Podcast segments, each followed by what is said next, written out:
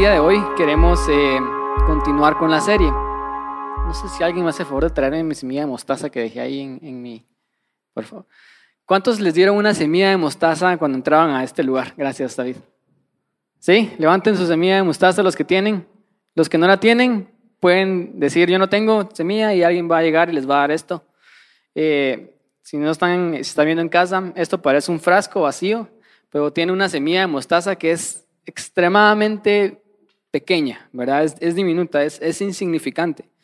Pero si hemos escuchado las parábolas de Jesús y hemos leído la Biblia, sabemos de que esta semilla es una de las más grandes hortalizas, dice Jesús, ¿verdad? Es puede ser un gran árbol que, que se convierte inclusive donde, en un lugar de refugio donde las aves pueden venir y hacer sus nidos.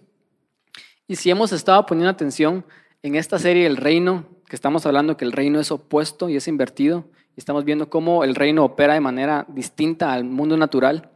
Por las últimas dos semanas hablamos acerca de la parábola del sembrador. ¿Cuántos escucharon las últimas dos prédicas? Si no, lo pueden hacer, ahí está nuestro podcast, pueden regresar. Realmente Dios nos dio misterios increíbles de cosas que podemos hacer en nuestra vida que yo sé que pueden cambiar nuestra vida hoy, ¿verdad? Pero hablamos acerca de la parábola del sembrador que un mejor título de la parábola del sembrador sería la parábola de la tierra. Porque no sé si ustedes se recuerdan que decíamos que la, la semilla tiene el potencial de dar fruto, pero depende de la tierra.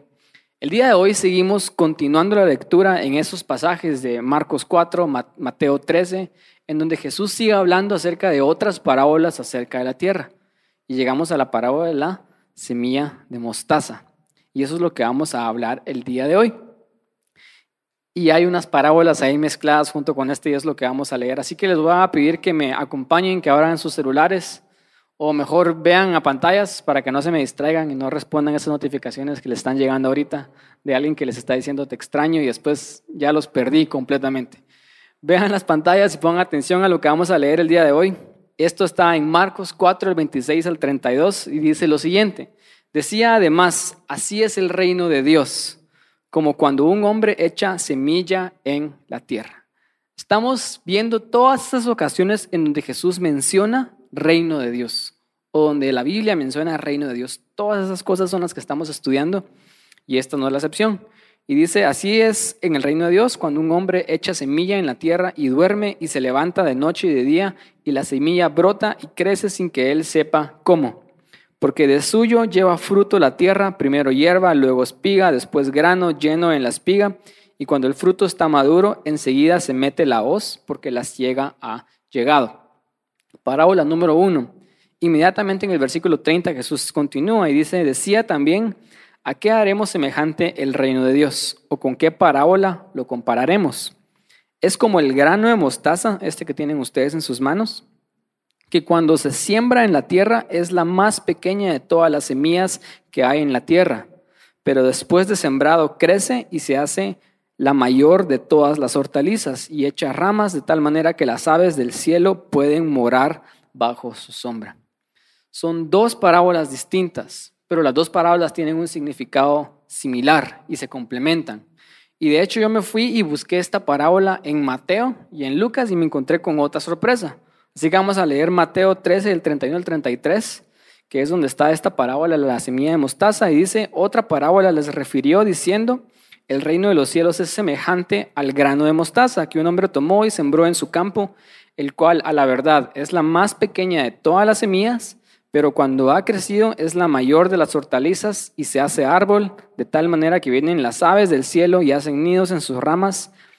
Inmediatamente, versículo 33 dice, otra parábola les dijo, el reino de los cielos es semejante a la levadura que tomó una mujer y escondió en tres medidas de harina hasta que todo fue leudado. Entonces yo me quedé como, Marcos tiene dos parábolas que están pegadas. La parábola de la siembra que leímos al principio, la parábola de la semilla de mostaza, pero después nos vamos a Mateo y a Lucas y Lucas tienen estas dos parábolas juntas. La parábola de la semilla de mostaza y la parábola de la levadura. Lo que vamos a hacer el día de hoy es que vamos a leer estas tres, porque las tres tienen el significado similar. Las tres van juntas, no son cosas separadas, ¿verdad? Y las tres se complementan. Y, y en las tres Dios nos quiere decir algo, ¿verdad? Si ustedes pusieron atención a, la prédica de la semana pasada, y voy a recalcar otra vez eso, si pusieron atención, la semilla, ¿qué representaba? La palabra de Dios. Y en Marcos dice la palabra del reino. ¿verdad? Eso es lo que la semilla eh, representa. Y dijimos que la semilla tiene el potencial de dar fruto. En la Biblia decía de 30, 60 y 100 por uno. Y yo hice mala matemática la semana pasada y dije que eso era un retorno del 300, 600 y 1000 por ciento. Pero como soy muy malo en matemáticas, realmente es un retorno del 3000, 6000 y 10000 por ciento. Este es el potencial de lo que esto puede hacer en nuestras vidas y en el mundo. O sea, la semilla pequeña e insignificante puede dar un retorno del 10.000%. Imagínense eso.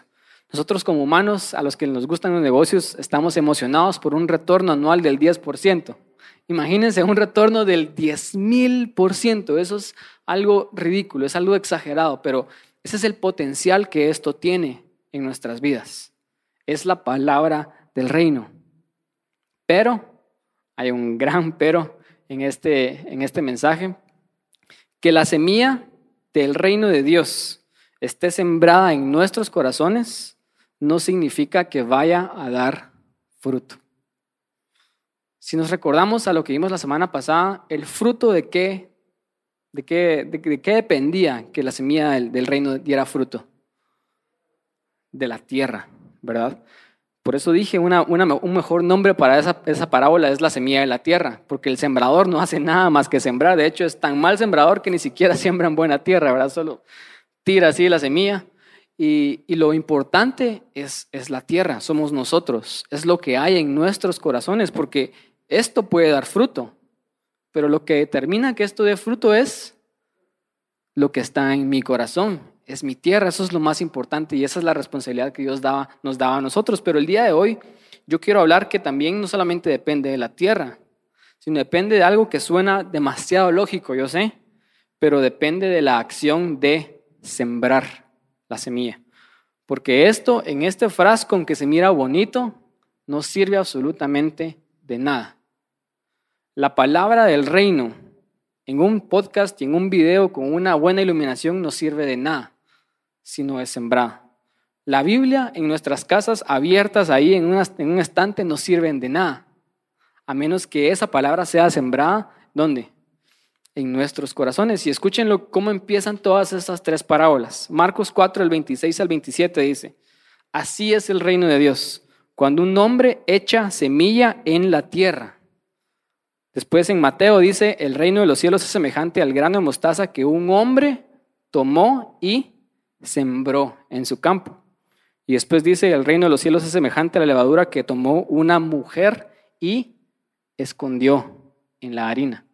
O sea, hay una acción de parte de nosotros que nosotros tenemos y debemos de hacer si queremos que esto dé fruto en nuestras vidas. Y la primera acción es sembrar. El punto número uno de esta prédica es cree y siembra. Quiero empezar diciendo lo siguiente, y esto es algo que nos va a ayudar a entender muchísimo cómo funciona el reino de Dios. El reino de Dios es una colaboración entre Dios y el hombre. ¿Qué quiere decir eso? Que muchas veces nosotros pensamos de que Dios es el único que tiene responsabilidad para que esa semilla dé fruto. Y cuando no da fruto, ¿a quién culpamos? Dios, pero tú dijiste y tú prometiste y tú esto. Pero nos olvidamos de que en el reino, cuando estamos en el reino, estamos en una asociación con Dios. Los que les gustan los negocios nuevamente saben que encontrar un buen socio es muy difícil, ¿verdad? Encontrar a alguien que comparta los mismos valores, que tenga la misma visión, que sea honesto, etcétera, es muy difícil encontrar a un buen socio. Pero en el reino nosotros tenemos al mejor socio de todos.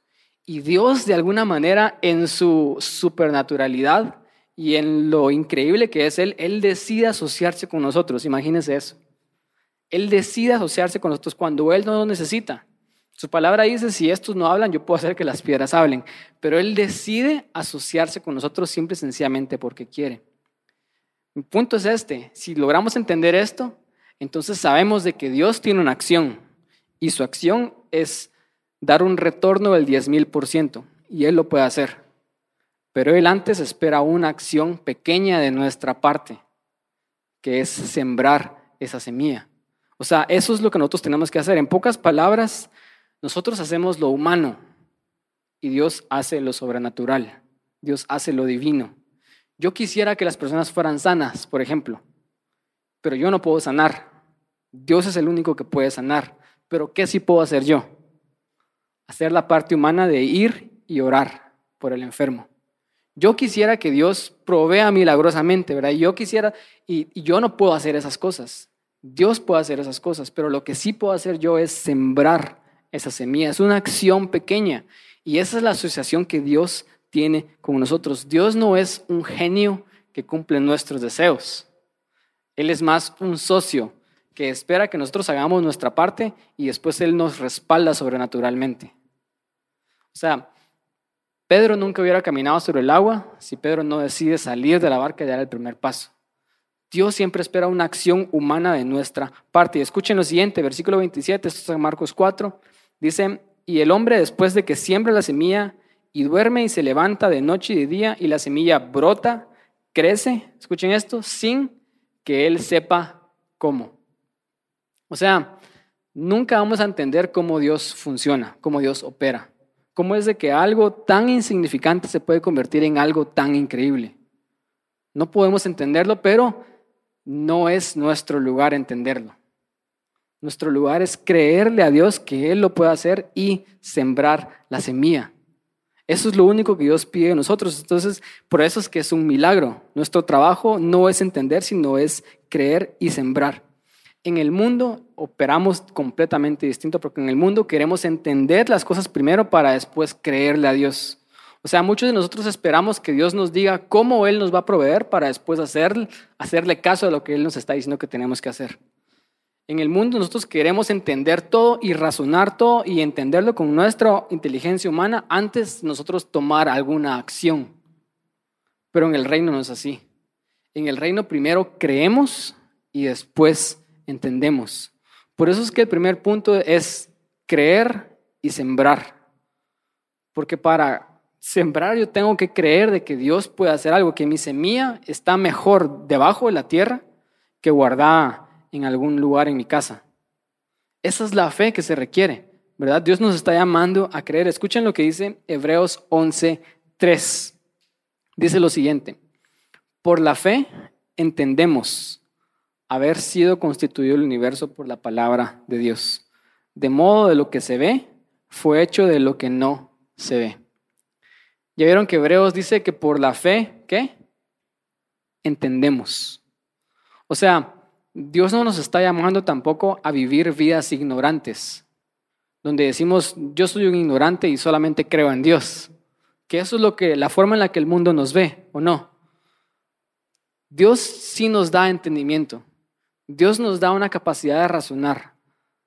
Pero primero viene la creencia. Por nuestra creencia después nosotros logramos entender las cosas espirituales. Por nuestra creencia después logramos entender cómo funciona y opera Dios en su reino. Ustedes saben que hay personas que no creen en Dios, que ponen en práctica los principios de Dios y les va bien en sus vidas. Yo estaba escuchando un libro donde alguien decía, algún millonario estaba hablando y decía, una clave para ser millonario es que tienes que ser generoso.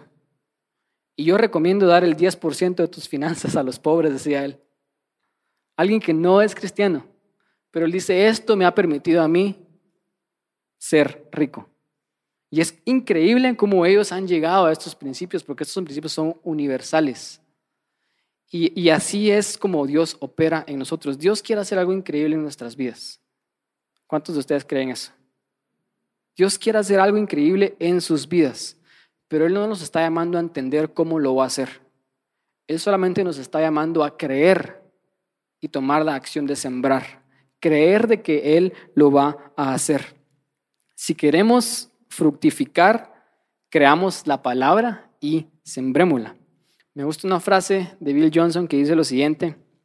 Dice, la fe no niega que los problemas existen. Porque a veces pensamos que tener fe es negar la realidad de las cosas que sí están pasando.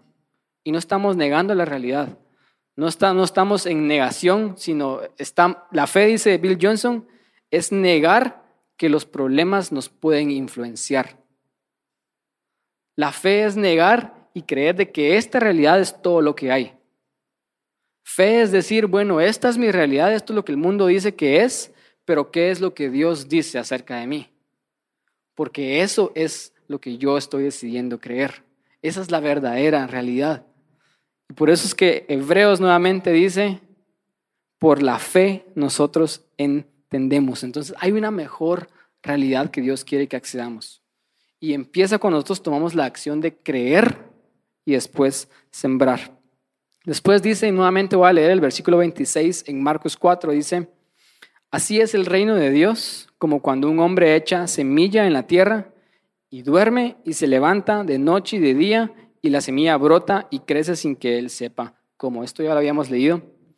Pero cuando dice acá en el versículo 27 que el hombre duerme y se levanta de noche y de día, ¿saben a qué me suena eso?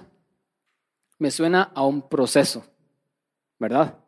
Suena a un proceso después de la siembra. ¿Cuántos de ustedes saben que cuando un, sembrador siembra algo, no brota nada de eso inmediatamente? Hay un proceso. Cualquier sembrador sabe esto, ¿verdad? Que hay un proceso de espera. Hay algo que está pasando debajo de la tierra que él tiene que tener paciencia y él tiene que esperar. Y ahorita vamos a hablar de las acciones que él tiene que tomar, pero no sé si ustedes alguna vez cuando estaban en el colegio hicieron el experimento de sembrar el frijol. Y cuando ustedes lo hicieron de niños, ustedes sembraron ese frijol, ustedes, realmente un frijol es un frijol, ¿verdad? Es algo que nosotros miramos tirado y nadie le pone valor a eso. Pero como cuando lo cultivas, cuando lo cuidas, cuando lo sembras, tiene el potencial de convertirse en una gran planta. Y yo como niño recuerdo haber hecho este experimento y, recuerdo lo impresionado que estaba de cómo el frijol creció, inclusive después de que yo lo, se me había olvidado que estaba ahí porque lo subí a la terraza y un día subí a la terraza y ya era una gran planta, toda grande. Y era impresionante, de niños nos impresionábamos y decíamos, wow, ¿cómo algo tan pequeño puede ser tan grande? Y así funciona el proceso de siembra, la agricultura, y así funciona el reino. O sea, las cosas pequeñas del reino tienen el potencial de ser cosas grandes.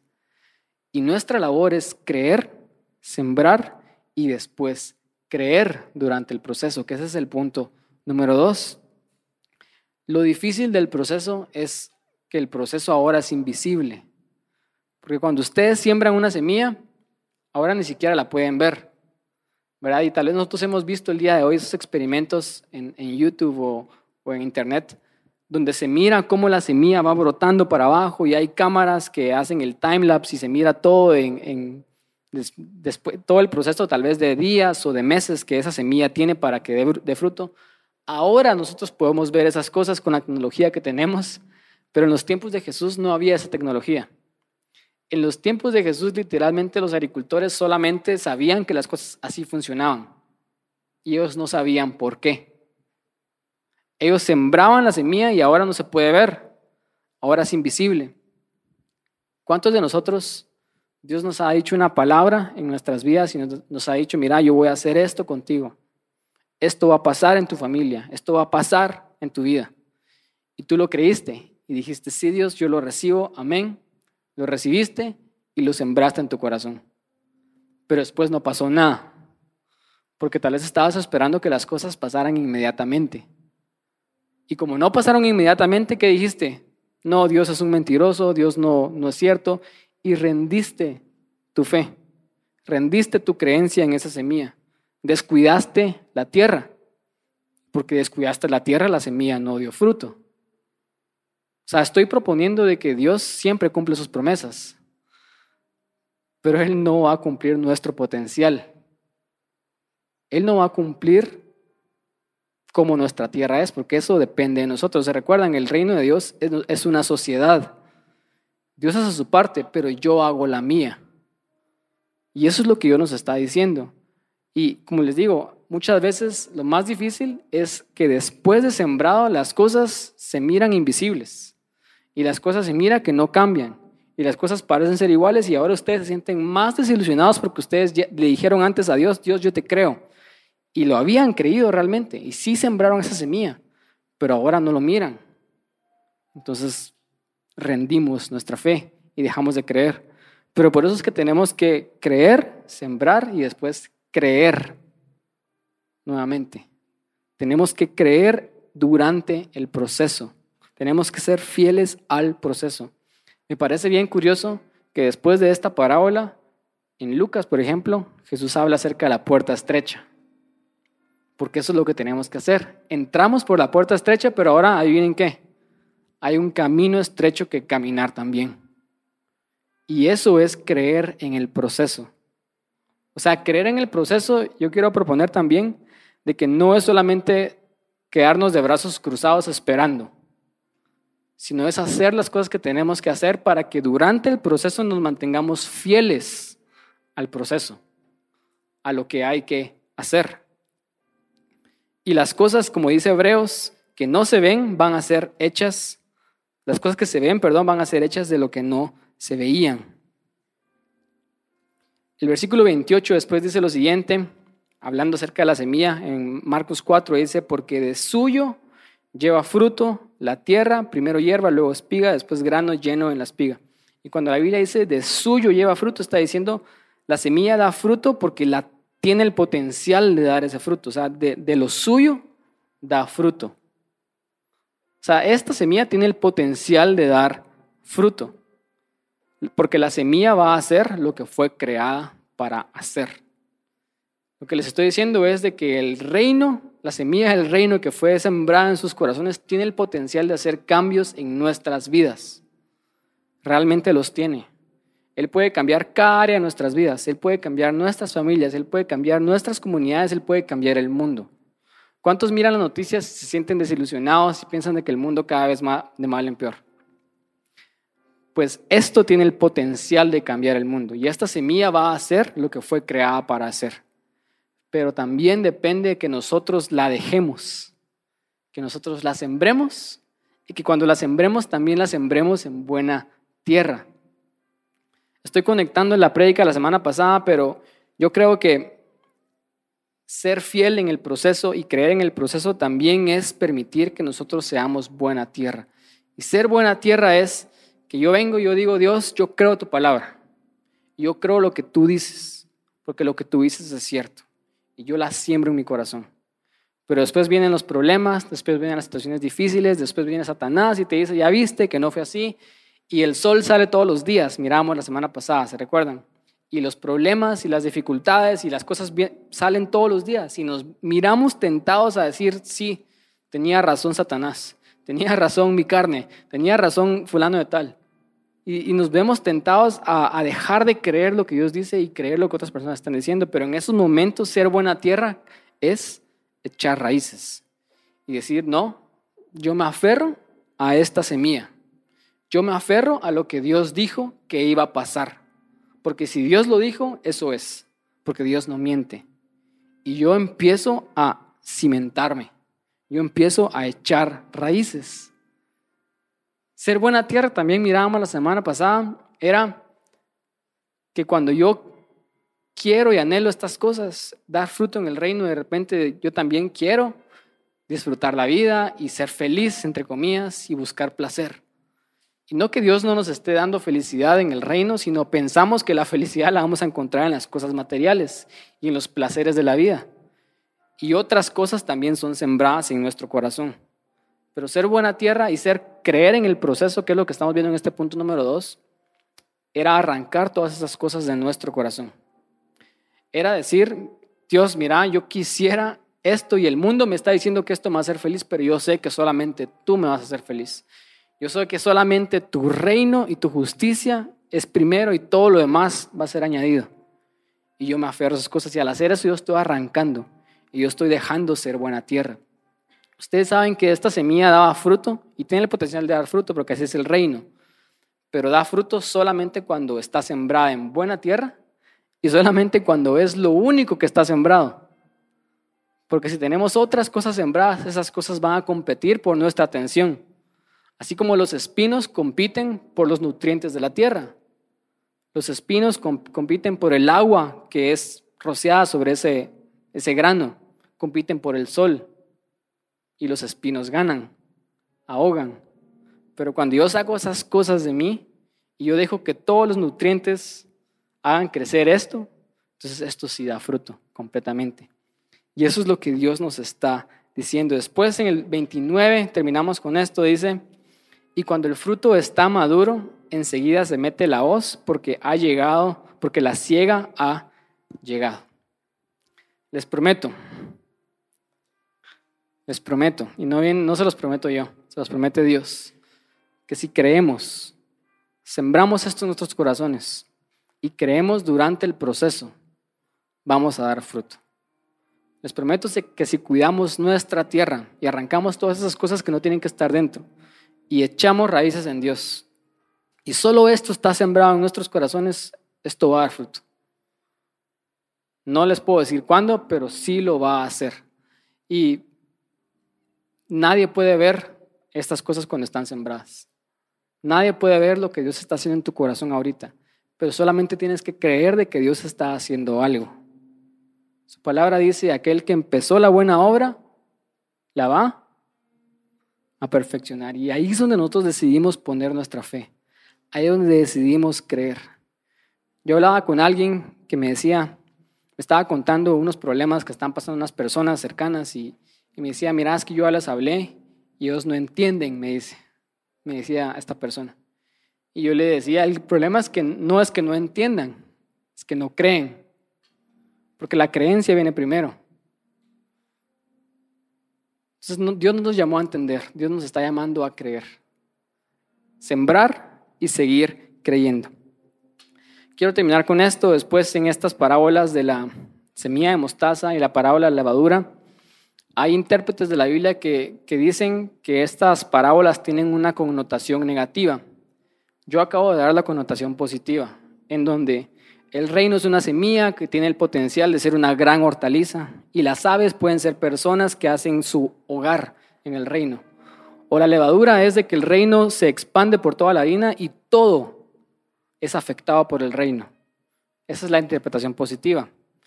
Pero la interpretación negativa, estos, estos teólogos decían que Jesús está hablando acerca de la semilla de mostaza después de que habló acerca de la parábola de la cizaña. Entonces dicen, el reino crece y se recuerdan que en la parábola del sembrador las aves son los demonios. Ellos dicen, cuando el reino crece, a veces también viene Satanás y trata de hacerse un nido ahí. Y crea corrupción en el reino. Y después hablan de la parábola de la levadura. Dicen, ninguna persona judía en ese tiempo hubiera recibido esta parábola bien, porque los judíos tenían una mala relación con la levadura, porque ellos comían panes sin levaduras para la, para la Pascua y que una mujer haya escondido la levadura, para ellos era como algo negativo. Entonces era como diciendo, el reino se va a expandir tanto que es inevitable que Satanás se trate de meter en el reino. Es inevitable que cuando Dios siembra trigo, el enemigo venga y siembre cizaña. Eso va a pasar. Tal vez Satanás va a tratar de hacer un nido en nuestras ramas del reino porque es tan grande que no se puede controlar todo. Tal vez Satanás viene y mete esa levadura y tal vez esa, esa interpretación negativa yo, yo tomo lo siguiente. Tomo de que aún y a pesar de que Satanás está tratando de atacarnos y tratando de meter cizaña y tratando de hacer nido en nosotros, el reino de Dios se va a seguir expandiendo aún y a pesar de sus enemigos. Y eso es lo que dice Dios. El reino de los cielos avanza aún y a pesar de sus enemigos. Mi punto es de que el proceso de sembrar esto en tu corazón y de creer en el proceso no va a ser fácil. Satanás nos va a atacar, Satanás va a querer sembrar ahí corrupción en nuestros corazones. Y es inevitable que él quiera hacer eso. Pero el reino siempre va a ganar. Les tengo un spoiler alert. Al final nosotros ganamos. Al final Dios regresa por una iglesia victoriosa. Al final Satanás es derrotado de una vez y por todas. Ya lo fue. Pero al final él va a ser condenado. Al final no habrá llanto, ni lloro, ni dolor, ni enfermedad, ni aflicción, ni pobreza, al final nosotros ganamos. Y, nos seguimos aferrando a eso. Así que el mensaje del día de hoy es, creamos la semilla del reino. Tiene el potencial de cambiar el mundo. Sembrémosla en nuestros corazones y durante el proceso sigamos creyendo. Seamos buena tierra. Les voy a pedir que se pongan de pie. Vamos